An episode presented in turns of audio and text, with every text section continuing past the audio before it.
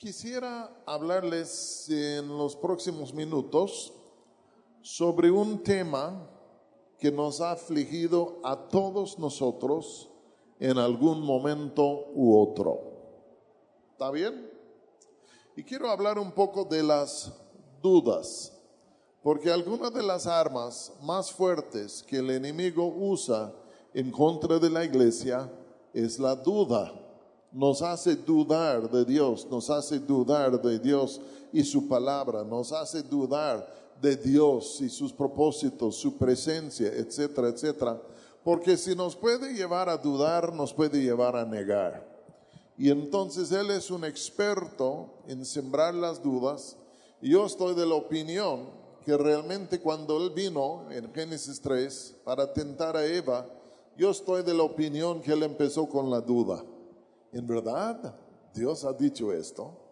Y ya con esto, sembrando una duda en el corazón de ella que le llevó a negarle a Dios. Y entonces yo les invito que abran sus Biblias al Evangelio según San Mateo y el capítulo 14. Quiero hablar un poco de las dudas y quiero usar al apóstol Pedro como una ilustración de alguien que cayó en la trampa de la duda. ¿Cuántos entienden lo que estoy diciendo? La duda. ¿Soy o no soy? ¿Es o no es? Mateo capítulo 14 y el versículo 31 dice lo siguiente, 14 y 31. Al momento Jesús, extendiendo la mano, asió de él, de Pedro, y le dijo, hombre de poca fe, ¿por qué dudaste? Oremos. Padre, te damos gracias en esta mañana todavía por tu presencia aquí y yo te pido ahora mucha gracia para poder compartir tu palabra y que tu palabra pudiera volar como saeta llegando al corazón de cada uno de nosotros. Envíanos tu luz y tu verdad y ayúdanos a mantenernos firmes el día de hoy. Y en el nombre de Jesús te lo pido. Amén. Si Pedro fue azotado por dudas, y yo podría inclusive hacer un argumento que Jesús mismo, el diablo a él le quiso hacer dudar, si Jesús, si Pedro, si otros grandes de la Biblia luchaban en momentos con la duda, yo creo que podemos entender que pues no es raro de que tú y yo también tenemos nuestros momentos cuando luchamos con las dudas.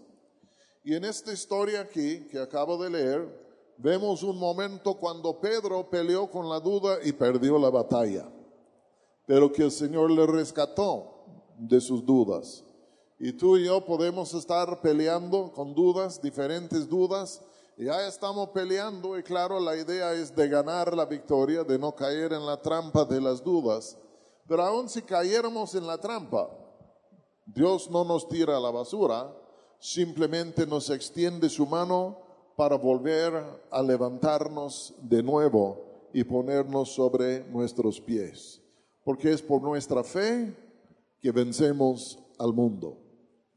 La historia que leímos aquí empieza en la siguiente manera.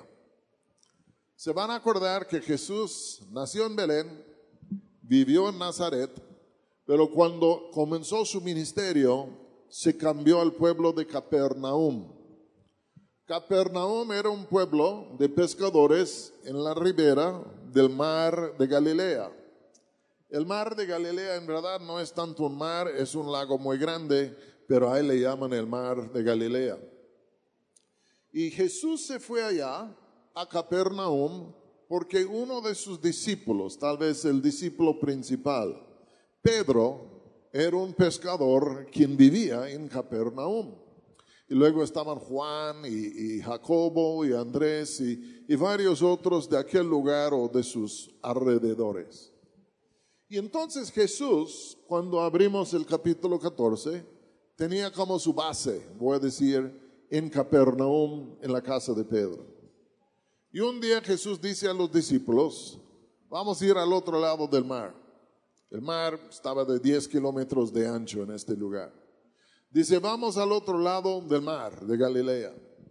Suben a su barca, cruzan el mar, desembarcan y cuando la gente comenzó a entender en dónde estaba Jesús y sus discípulos al otro lado del mar, ya la gente, la multitud comenzó a, irse por allá.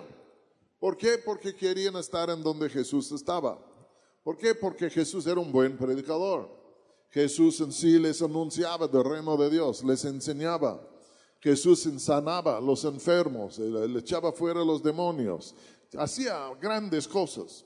Y entonces, cuando sabían que él estaba al otro lado del mar, en el desierto, se van las multitudes por allá, algunos caminando, otros en sí por barca, pero ahí se fueron.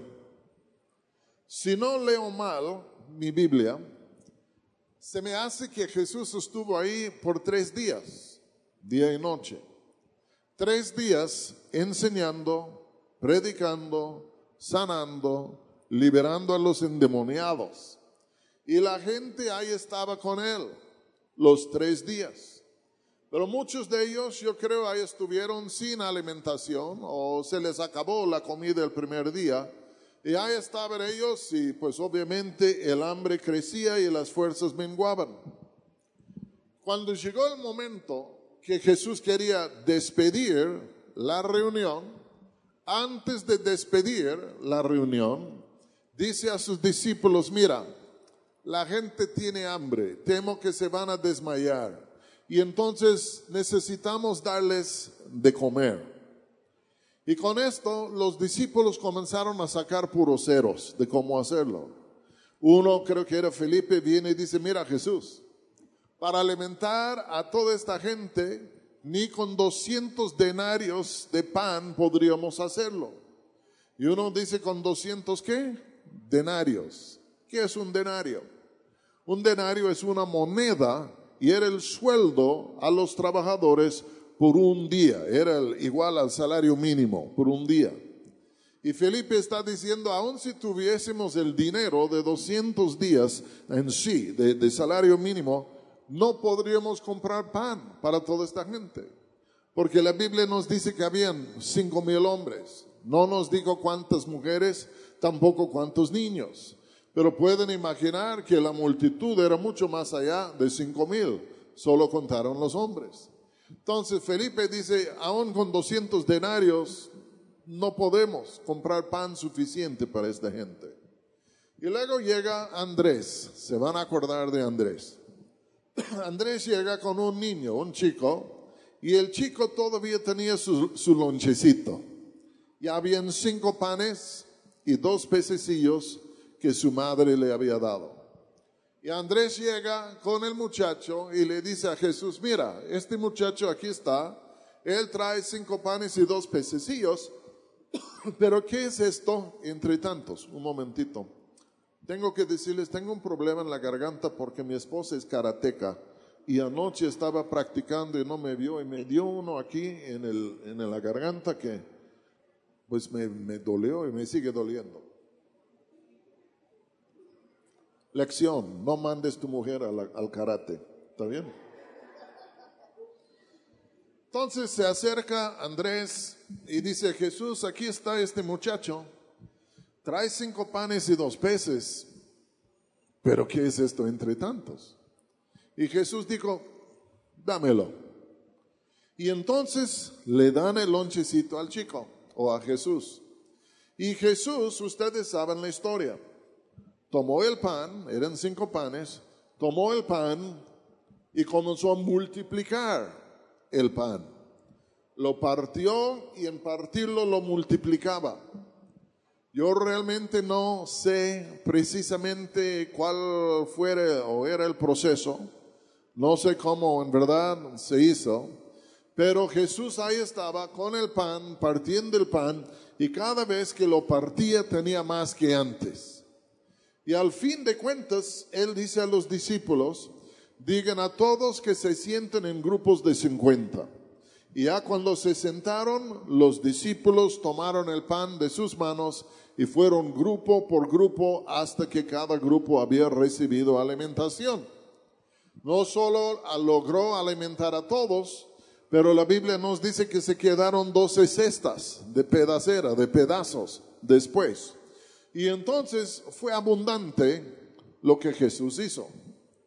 Pero luego, llegando la noche o el atardecer, mejor dicho, ya Jesús ya quería despedir a todos. Les dio de comer y ya les quiere despedir. Y él se baja con sus discípulos a lo que era la ribera del lago y se suben ellos a una barca y me imagino que Jesús les dijo esto, váyanse a Capernaum al otro lado y adentro de poco yo llego. Despidió a los discípulos, a las multitudes y él subió a la montaña. Y la escritura dice que él subió a la montaña, subió con el fin de orar y que ahí estuvo en la montaña orando hasta la madrugada. La escritura nos da a entender que cuando él se bajó de la montaña, más o menos eran las tres de la mañana. De todos modos, él se baja. Los discípulos, lamentablemente, aunque tenían varias horas, tal vez hasta nueve horas sobre la marcha, queriendo irse no más diez kilómetros, la Biblia dice que el viento era contrario y el viento había levantado unas olas bien grandes. Y ellos tenían toda la noche ahí remando, tratando de llegar al otro lado del lago, pero no estaban avanzando como hubieran eh, querido avanzar. De todos modos, están ellos luchando para cruzar en la noche, yo me imagino que era luna llena o por lo menos suficiente luz ya por la luna de ver a dónde iban. Y ahí están ellos, yendo al otro lado, ya con el viento contrario. Jesús se baja del monte ya para irse a Capernaum. Tú y yo habríamos imaginado que lo que él haría es caminar por la ribera del lago para llegar a Capernaum, porque estaba justo frente a donde estaba Capernaum, es donde él estaba. Entonces uno dice, ¿por qué no se va al norte? Sigue la orilla del mar y luego llega a casa. Pero no lo hizo. Sino Jesús se bajó del monte, llegó a la ribera del mar y en vez de tomar la senda que iba por la orilla del mar, puso un pie sobre el mar y comenzó a caminar sobre las aguas algo que nunca se había hecho antes de lo que nosotros sabemos. Y entonces él pone un pie sobre el mar, luego otro pie sobre el mar y comienza él a caminar sobre las aguas. El año pasado estuvimos en, en Israel, estuvimos en Capernaum y estaba mirando al lago diciendo de cuál dirección vino Jesús. Pero muy interesante. De todos modos, fíjense que son las tres de la mañana. Los discípulos remando, haciendo todo posible, el viento contrario, las olas grandes, y ahí están frustrados.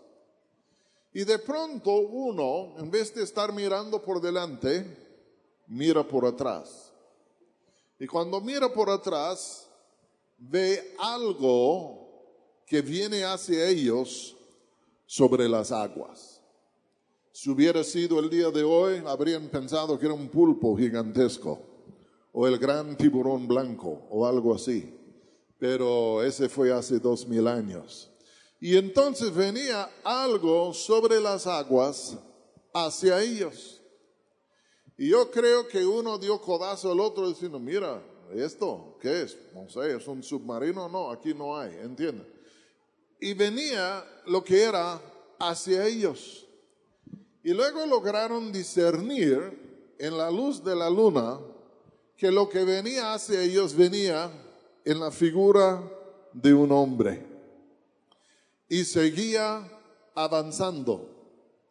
Y la Biblia dice que se llenaron de miedo, se espantaron, creyendo que era un fantasma. ¿De dónde vienen los fantasmas? De los muertos. Y yo puedo imaginar que de pronto uno está pensando, ¿será mi tío José quien se ahogó aquí hace años? O será fulano mengano y otro dice, no, mano, es mi suegra, ahí viene, entiendan. Y esta figura que venía hacia ellos, y ellos al inicio no, no lograron discernir qué era o quién era, y se llenaron de temor. Y es en esto que Jesús mismo, porque era Jesús, viendo el temor de ellos, dice, tened ánimo, yo soy, no temáis. En otras palabras, se acerca y ellos ahí están temblando, pálidos y blancos por lo que viene. Y él dice, no tengan miedo, soy yo, Jesús. Y yo creo que ellos lo reconocieron o lo confirmaron, no tanto por lo que vieron, porque era noche, era la luz de la luna, sino por su voz, porque conocían el timbre de su voz por ahora. Y cuando él dijo, tened ánimo, yo soy, no temáis, wow, es Jesús. ¿Qué hace Jesús? Está caminando sobre las aguas hacia nosotros. Y yo creo que alguien dijo, híjole, pues ¿quién es este hombre? Ya ayer, ya ayer partió pan y, alimentó a toda la multitud y lo hemos visto levantar muertos y sanar enfermos, echar fuera demonios. Y ahora ya saca otra cosa de la manga y ahora viene caminando sobre las aguas. ¿Cómo es esto? Quiero decir algo aquí. Yo creo que cada experiencia que tenemos con el Señor tiene el fin de expander nuestra fe un poco más, de hacer crecer nuestra fe. Porque vamos de gloria en gloria, ¿sí o no? Yo creo que vamos de un nivel de fe a otro nivel de fe. Y ellos habían visto muchas cosas que Jesús había hecho, pero este fue una novedad. Unas semanas previas a esto estaban en el mar, en la barca, y vino una tormenta, ¿se acuerdan? Y ellos creyeron que la barca se iba a hundir y Jesús estaba dormido. Y luego le tratan de despertar diciendo, Señor, no tienes cuidado de que, que vamos a morir, que vamos a hundirnos, ahogarnos. Y él se levanta y reprende la tormenta. Calla. Y de pronto, una tranquilidad increíble.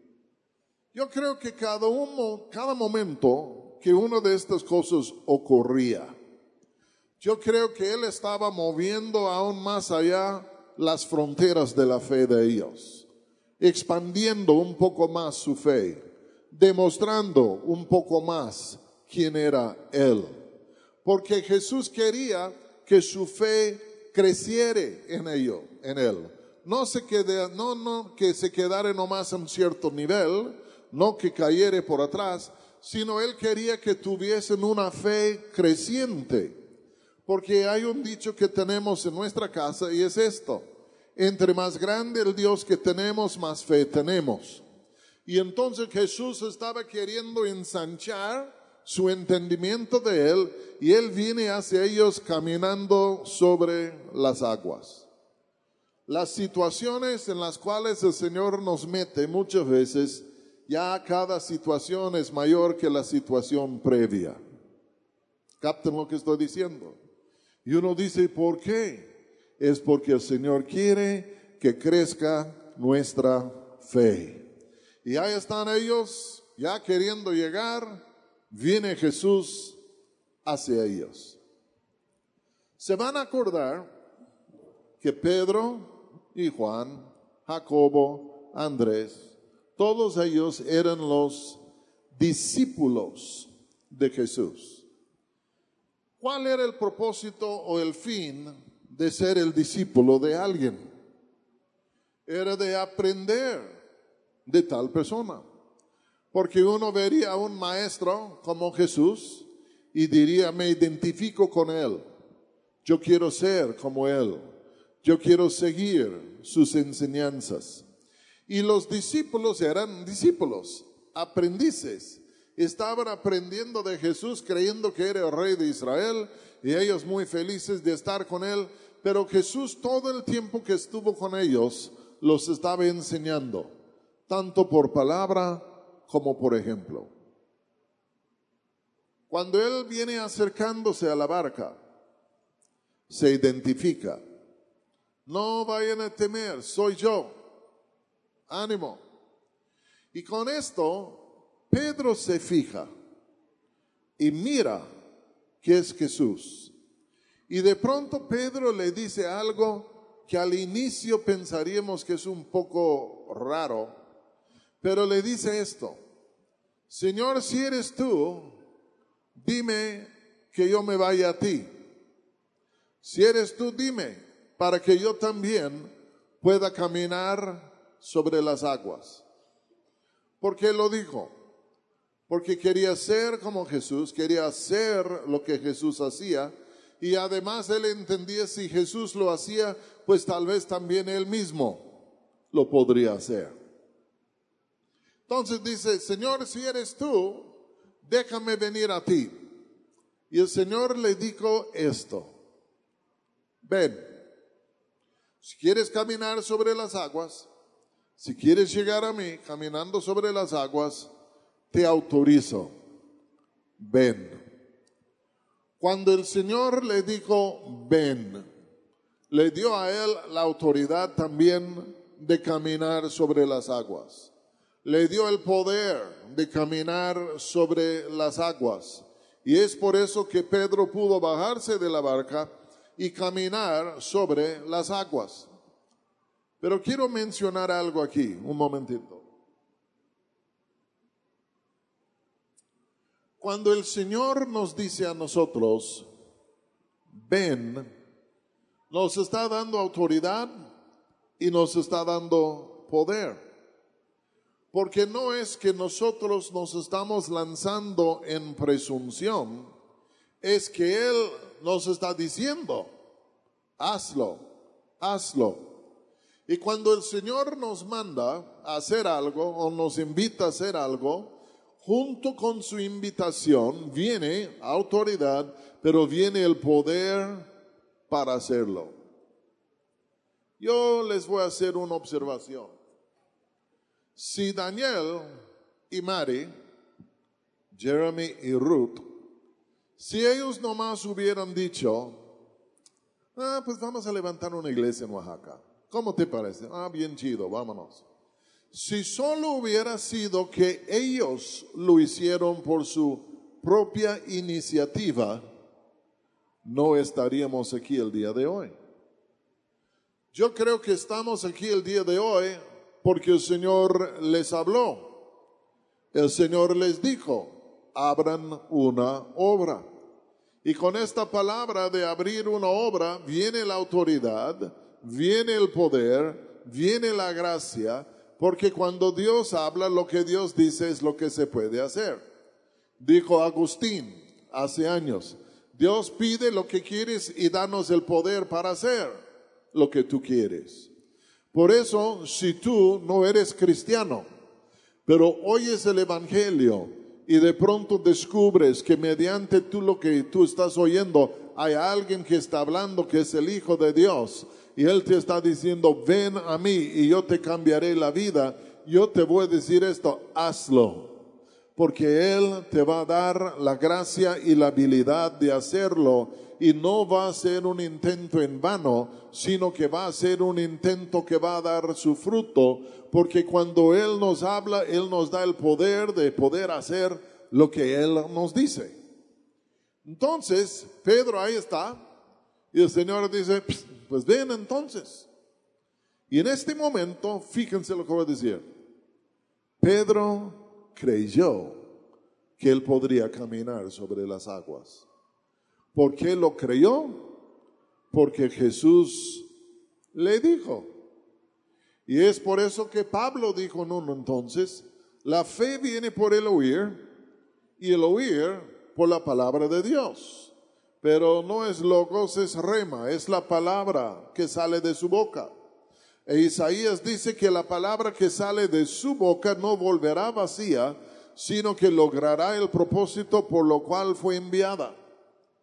Yo me atrevo a decir que no hay persona aquí que Dios no le haya hablado en algún momento en cuanto a algo.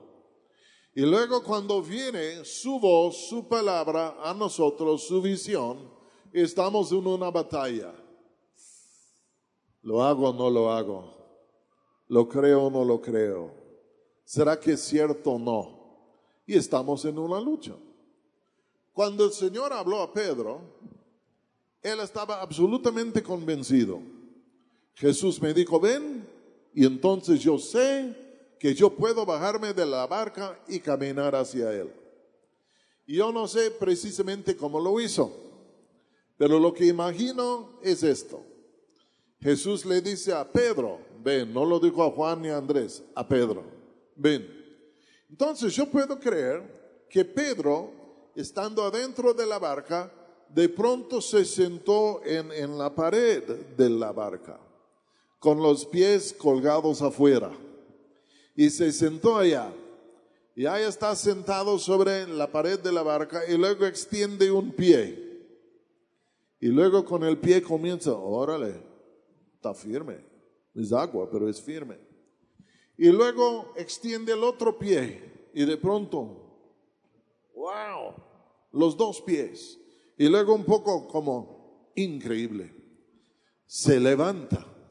Wow, estoy parado sobre las aguas. Yo creo que tomó un pequeño paso y las aguas le sostuvieron y tomó otro. Luego tomó otro más grande y puedo pensar que de pronto echó un salto para ver cómo le iba y luego que comenzó a caminar con pasos grandes hacia Jesús. ¿Por qué lo pudo hacer? Porque Jesús le dijo. Y entonces va caminando hacia Jesús. Pero, digan conmigo, pero ocurrió algo triste.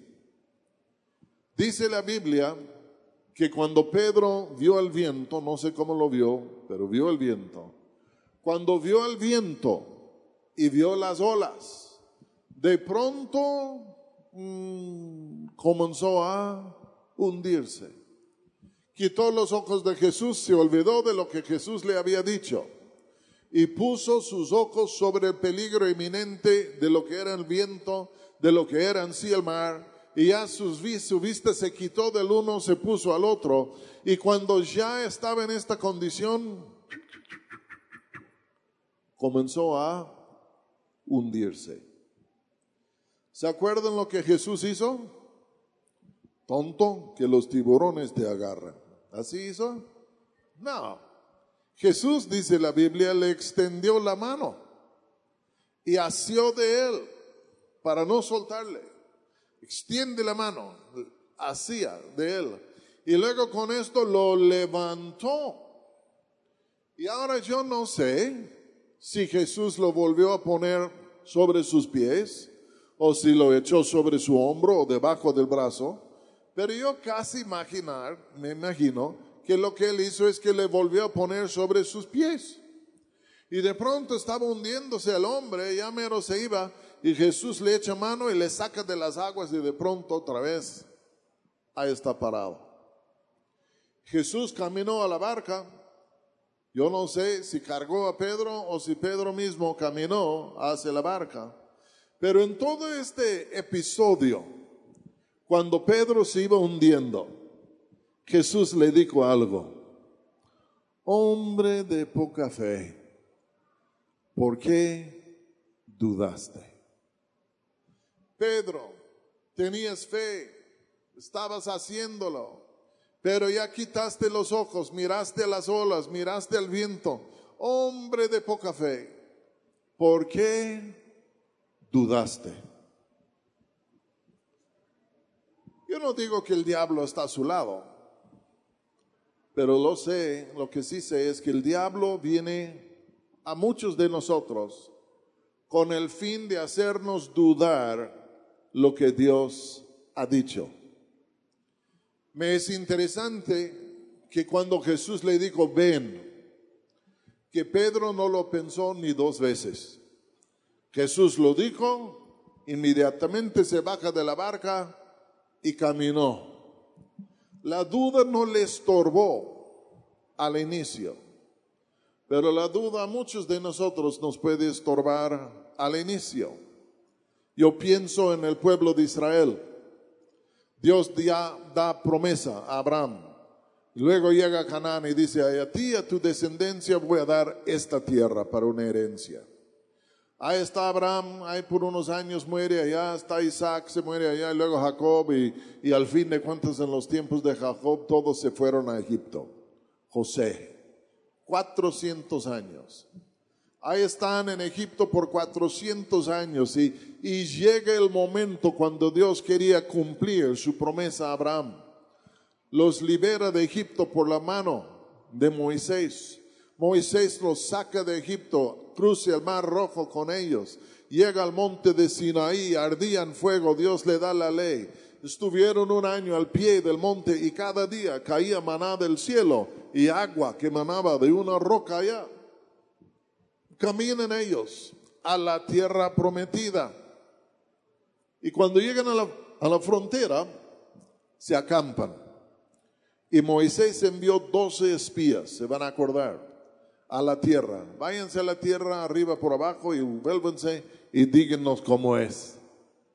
Ellos después de 40 días se volvieron al campamento de Israel y llegaron y contaron una historia increíble. Dijeron, la tierra es bien buena. La tierra sí fluye leche y miel. Es una tierra hermosísima. Y los dos estaban de acuerdo en cuanto a la calidad de la tierra. Pero había una desavenencia de opiniones entre los doce, no en cuanto a la calidad de la tierra, sino en cuanto a si la pudieran tomar o no. Dios les había dado su promesa. Y este en sí era garantía de que podrían tomar la tierra. Pero cuando se volvieron, diez de las doce eh, espías, diez de los doce dijeron a la gente, la tierra es buena, pero olvídense de tomarla. Hay ciudades fortificadas, hay gigantes, hay esto, hay tantas cosas allá y ni tienen internet. Entonces, ¿para qué? Lo digo de broma.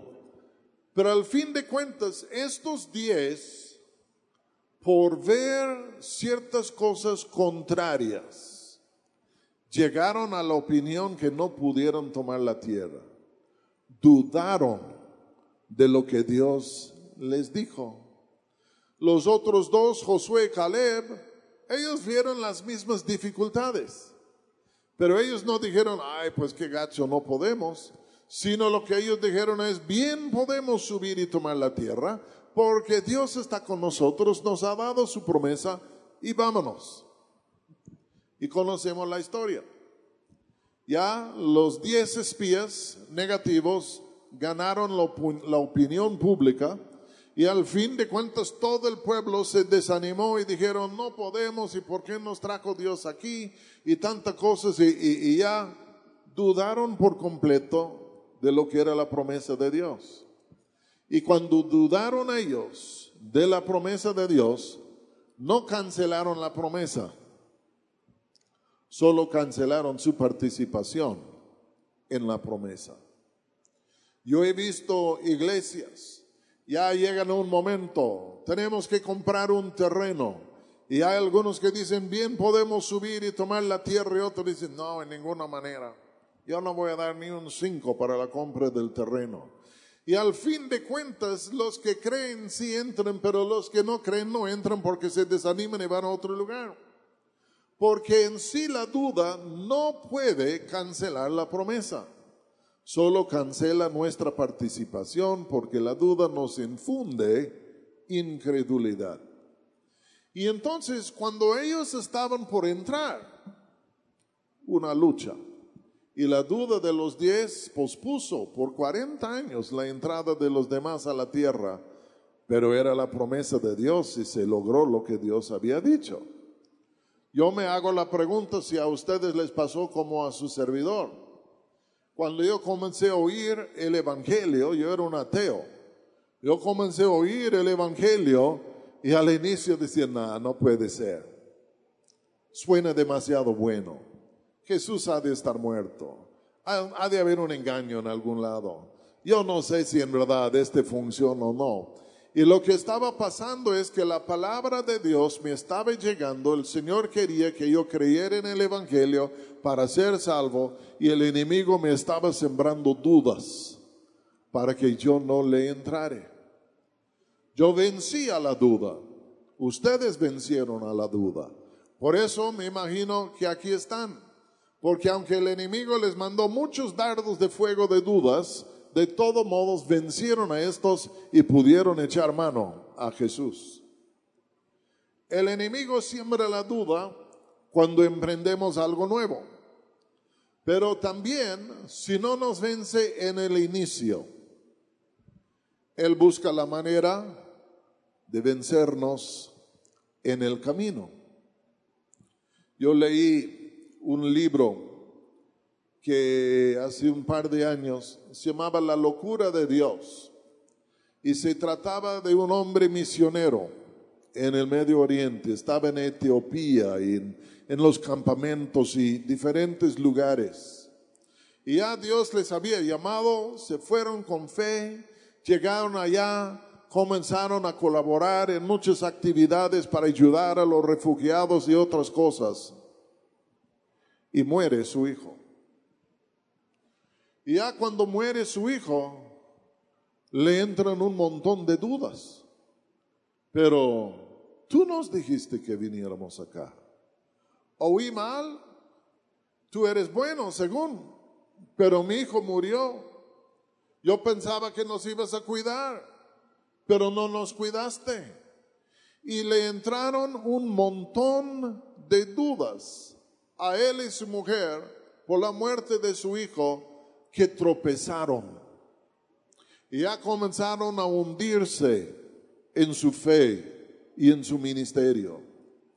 Pedro vio el viento, Pedro vio las olas, estaba plantado sobre el mar, pero cuando vio en sí las olas y cuando vio el viento, de pronto todas estas cosas comenzaron a entrar en su ser.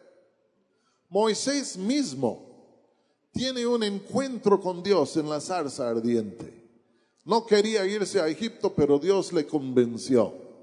Y entonces llega a Egipto, va con Aarón, hace una presentación a los ancianos de Israel y todos dicen, órale, sí como no. Luego va con Faraón, le dice, deja ir libre mi pueblo y Faraón se burla de él y dice, ¿y tú quién eres? ¿Tu Dios quién es? Yo no voy a dejar a nadie irse libre. Váyanse. Y luego cargó la mano, si se acuerdan, a los eh, israelitas que tenían que hacer tabique ahora sin paja y tenían que entregar la misma cuota. Y todas las cosas salieron todo lo contrario de lo que él esperaba que iba a ser. Y va con Dios y comienza a quejarse. ¿Por qué a mí me enviaste? Yo te dije que no quería venir. ¿Qué hago aquí? ¿Por qué esto y por qué tal? Y lo que pasó es por la falta de éxito al inicio, le entró la duda y comenzó a dudar si Dios le hubiera enviado o no. Mis hermanos, les voy a decir algo feo. Hay días que Dios prueba la fe nuestra. ¿Por qué? Porque quiere ver quiénes somos y de qué somos hechos. Yo creo que una de las claves para ser un hombre o una mujer de fe es esto. Hay días cuando las cosas no salen como quisiéramos, pero este es el momento para negar a Dios, para dudar de Dios. No, es el momento de decir, aunque Él me matare, todavía en Él confiaré. Cuando yo tenía 23 años murió mi madre. Mi padre muere a los 7 años míos, no suyos, pero a los míos. Mi madre muere a los 23 años de un cáncer. Tenía el cáncer por tres años, oramos muchas veces por ella, ayunamos. Estaba en la escuela bíblica, todo el cuerpo estudiantil oró y ayunó por mi madre y muere. ¿Y qué dice uno frente a esto? Tú has dicho, pedí deseos dará, y tú has dicho esto, y tú has dicho tal. Y yo seguí la receta, yo hice la fórmula, yo hice exactamente lo que tú me dijiste que hiciera y los resultados no eran lo que yo esperaba.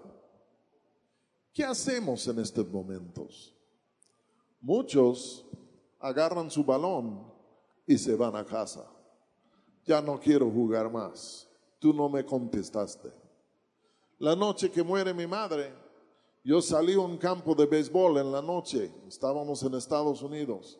Fui el único, me fui al jardín central. Ahí me senté en el jardín central, 10 de la noche.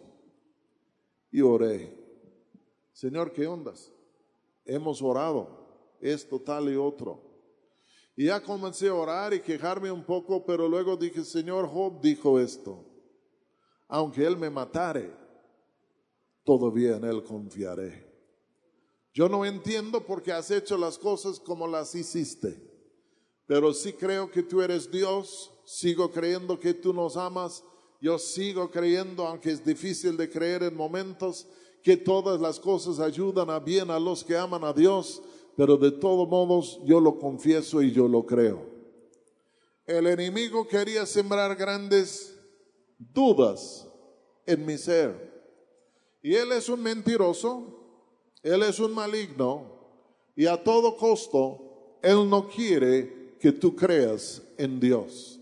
Y hay momentos negativos, hay momentos malos, y el diablo viene para aprovechar, no es el autor de estas cosas pero Él viene para aprovecharlas y decirte, ya ves, Dios te abandonó, ya ves, Dios se interesó, ya ves, ya ves, ya ves, ya no puedes confiar en Dios. Mira, Satanás, la Biblia dice que tú has sido un mentiroso desde el principio y creo que vas a ser un mentiroso hasta el fin. Y entonces yo no te voy a hacer caso, yo no entiendo, pero yo he hecho mano a la palabra de Dios y yo no me desligo de esta palabra. Mis hermanos, no dudan de nuestro Dios, no dudan de su bondad, no dudan de su amor, no dudan de su misericordia. Hay momentos cuando Él no hace las cosas a nuestra manera, pero siempre debemos tomar en cuenta algo. Él es más sabio que tú y yo. Él ve el futuro él nos ama con un amor incomprensible. Y si es un ser amado nuestro, pues Él ama más a esa persona que tú y yo podemos amarla. Y entonces, ¿cómo que vamos a dudar de Dios? Hay días que nos sometemos y decimos, yo no entiendo. Pero lo que entiendo es que Dios sigue siendo Dios. Voy a tomar otros cinco minutos, me dan cinco. Pedro ni dudó al inicio. Dios lo dijo, yo lo hago. ¡Bum! A caminar. Pero luego sobre la marcha fue golpeado por los vientos, por las olas. Quitó los ojos de Jesús y su promesa. Se hunde. Y ya pega gritos, Señor, écheme la mano. Y Jesús literalmente le echó la mano, le agarra. Dice que se asió de él, lo levanta de las aguas. Yo creo que lo puso sobre sus pies de nuevo. Es posible que la duda nos haya ganado tanto que sí nos hemos hundido. No solo hemos sido abatidos, puede ser que nos hemos hundido. Pero ¿saben ustedes algo? Jesús sabe en dónde estamos. Por 100 años no sabían en dónde estaba el Titanic después de que se hundió, pero lo encontraron. Y de igual manera tú y yo podemos hundirnos y puede ser que nosotros no sabemos en dónde estamos, pero Él sabe en dónde estamos. Y Él puede venir a nosotros en donde estemos él puede extender su mano hacia nosotros, Él puede asirse de nosotros y si clamamos nomás, Señor, ayúdame, nos saca del fondo del mar, nos pone sobre nuestros pies otra vez. Y yo creo honestamente que Pedro volvió a caminar con Jesús a la barca, aunque no, la Biblia no lo dice, pero tenemos que explicar cómo volvió a llegar. Si tú te has hundido, si estás en el fondo del mar, si has perdido tu esperanza, si crees que Dios se olvidó de ti, si has sido abatido por vientos negativos y, y ahí estás dudando, preguntando, ¿en verdad me ama? ¿En verdad me quiere? ¿En verdad esto? ¿En verdad tal? Yo quiero decirles algo. La Biblia dice de esto. Porque de tal manera amó Dios al mundo y tú eres parte de este mundo que Él amó y Él dio su Hijo para ti y Dios sabe en dónde tú estás y Dios te puede volver a levantar. Nosotros vivimos en Morelia, Michoacán, en un departamento y hay seguridad y, todo esto. Y un día uno de los de la seguridad me detuvo y me dijo, don Roberto, ¿usted es un pastor? Yo le digo que sí. Y le digo, ¿y por qué? Dice, no, pues nada más quería saber. Y luego le pregunté, ¿y tú vas a la iglesia? Dice, no. Dice, en Estados Unidos me fui por 10 años a la iglesia. Eran los mejores años de toda mi vida. ¿Por qué dejaste de ir? Ah, pues vinieron circunstancias.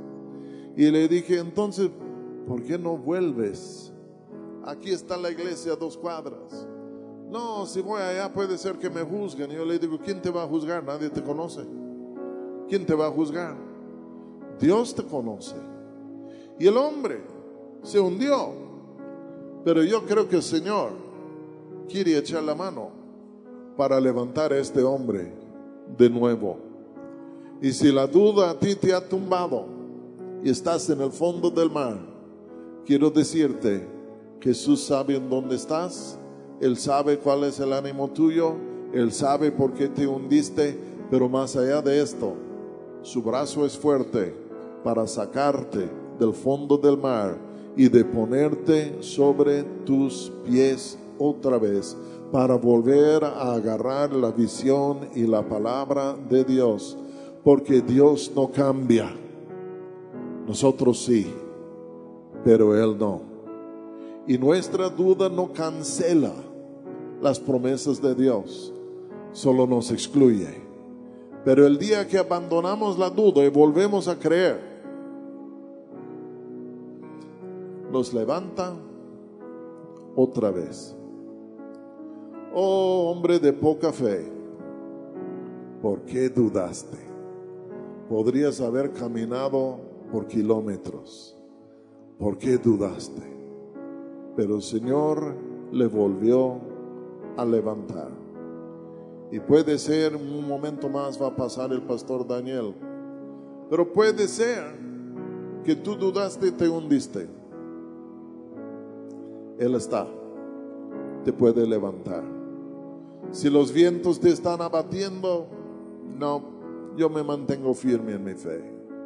Si estás por emprender algo, no, yo voy con la palabra de fe. No voy a dejar que el enemigo me robe por la duda. Vamos a ponernos en pie.